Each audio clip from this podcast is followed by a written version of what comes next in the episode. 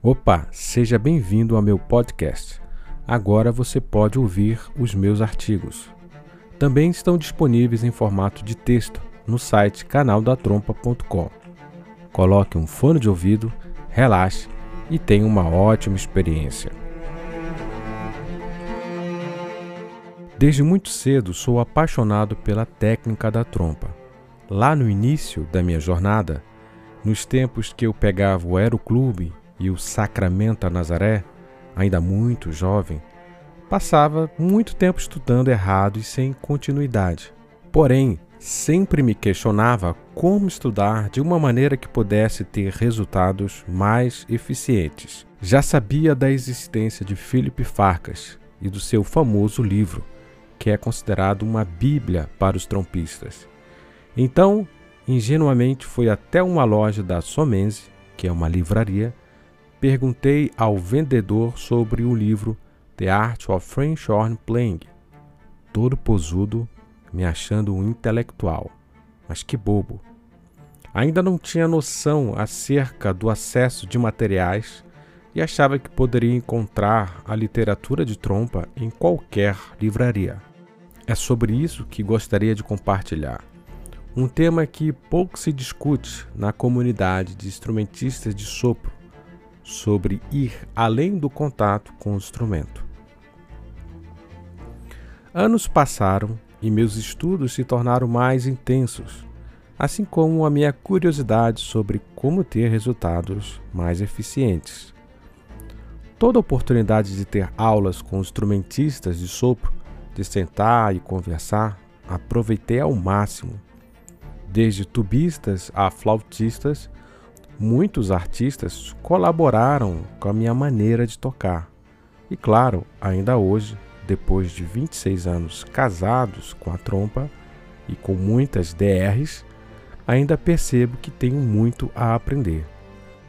Das experiências de palco, de poder interpretar a quarta sinfonia de Bruckner com a orquestra do festival em Brasília, sentado ao lado de Soren Hermanson, das gravações e inúmeras performances na Orchestra of the Americas, no âmbito da música de câmara, o famoso trio de Brahms e o sexteto de Poulenc, ou da minha última viagem para Salvador, que acabei perdendo meu voo e cheguei às duas da madrugada, ensaiei às 11 da manhã e toquei um pequeno recital trompa e piano às 20 horas, tudo no mesmo dia.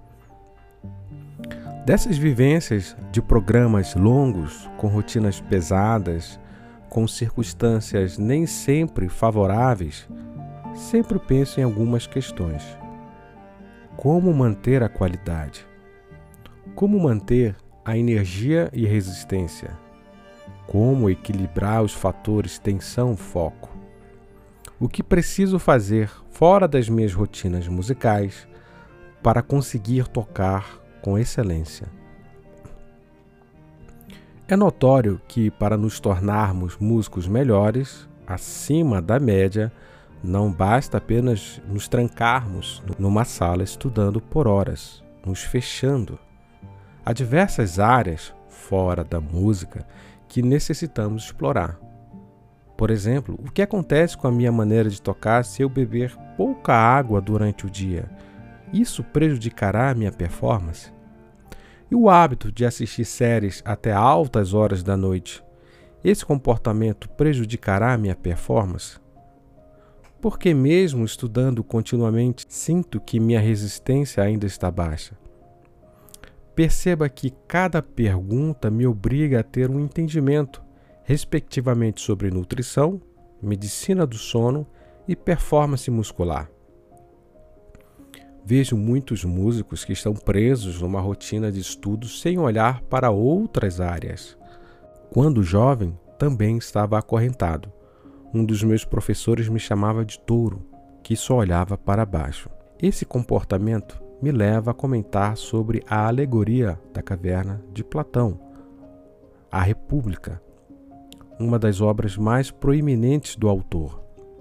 Sugiro que você leia na íntegra, mas para embasar minha linha de pensamento, escrevo uma parte num ligeiro resumo. Dentro da caverna encontram-se prisioneiros acorrentados, cujas cabeças estão direcionadas para a parede. Os prisioneiros enxergam com pouca nitidez, apenas projeções de sombras por outras pessoas que transitam pela entrada da caverna.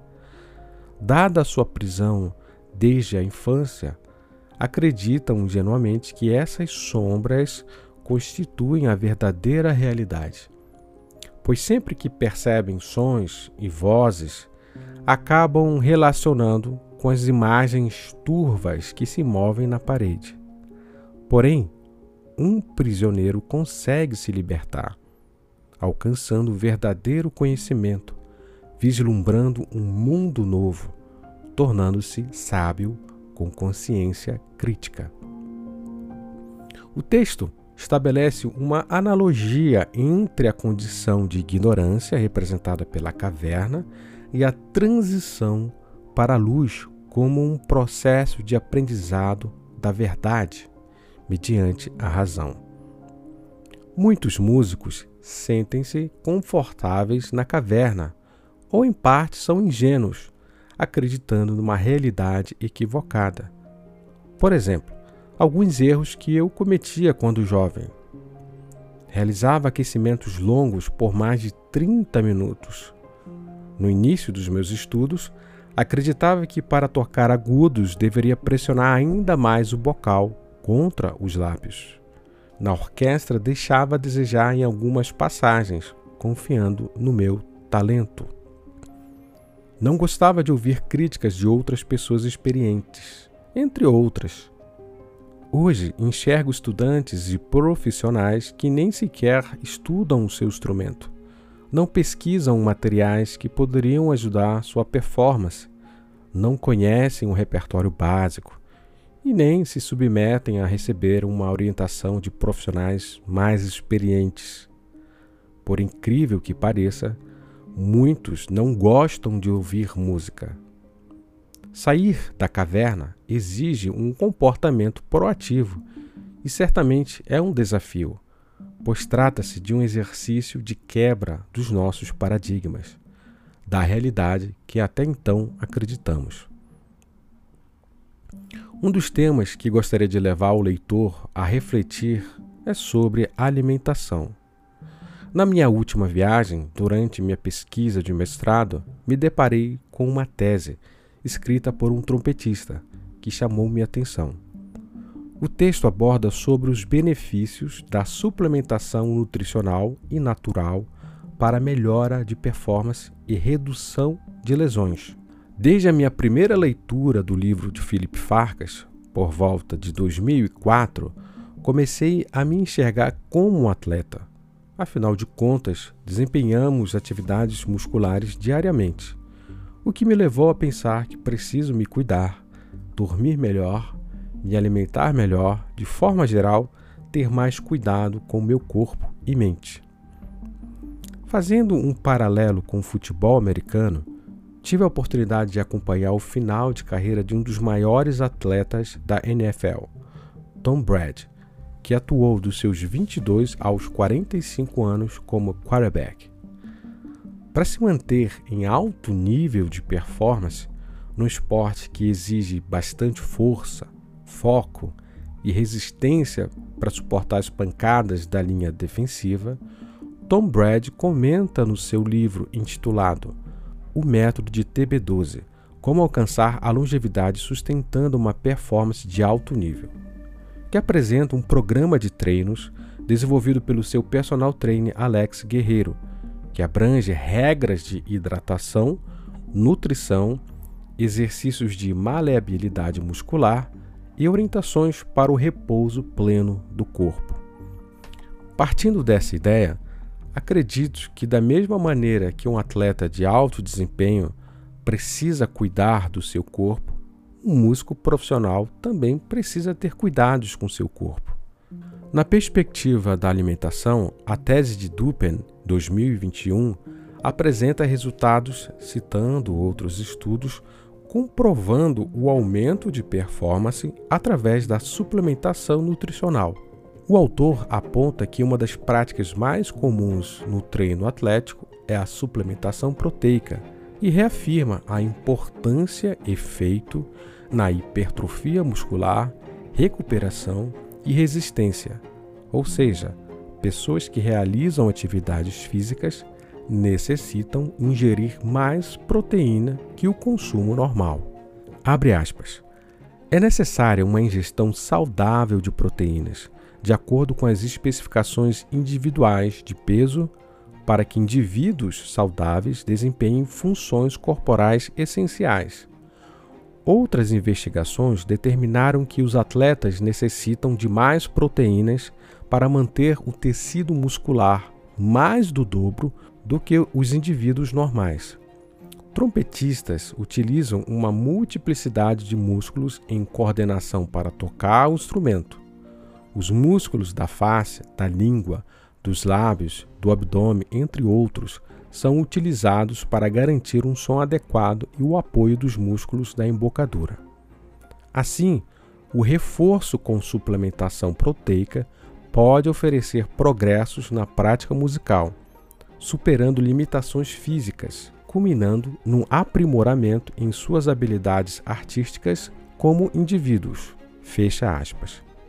Dupen complementa que, embora alguns suplementos demandem de investigação adicional, conclui na sua pesquisa que os resultados são suficientes o bastante para fornecer dados precisos ele segue afirmando que há décadas atletas têm se beneficiado fazendo uso de proteínas, creatina, BCAAs, EAAs e beta-alanina para melhorar o seu desempenho atlético.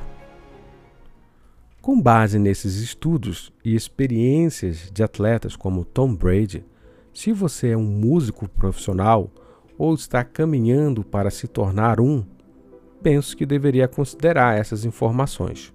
Particularmente, tento seguir uma alimentação saudável e exercícios físicos. Evito ao máximo o glúten, leite e açúcar refinado, pois estão associados a processos inflamatórios no nosso corpo. Admito que, ocasionalmente, posso cometer deslizes. No entanto, nos últimos sete anos, tenho reduzido a ingestão desses alimentos e posso afirmar que esse cuidado com o corpo e a mente tem impactos positivos notáveis na prática musical. Contudo, é importante ressaltar que essa reflexão surgiu exclusivamente da minha busca por conhecimento fora do âmbito musical e da experimentação. Para concluir, gostaria de sugerir que você se dedique à leitura explore diferentes áreas. Busque inspiração em artistas ou atletas diversos e se permita sair da sua zona de conforto. Lembre-se, não basta apenas estudar o seu instrumento numa sala. Saia da caverna.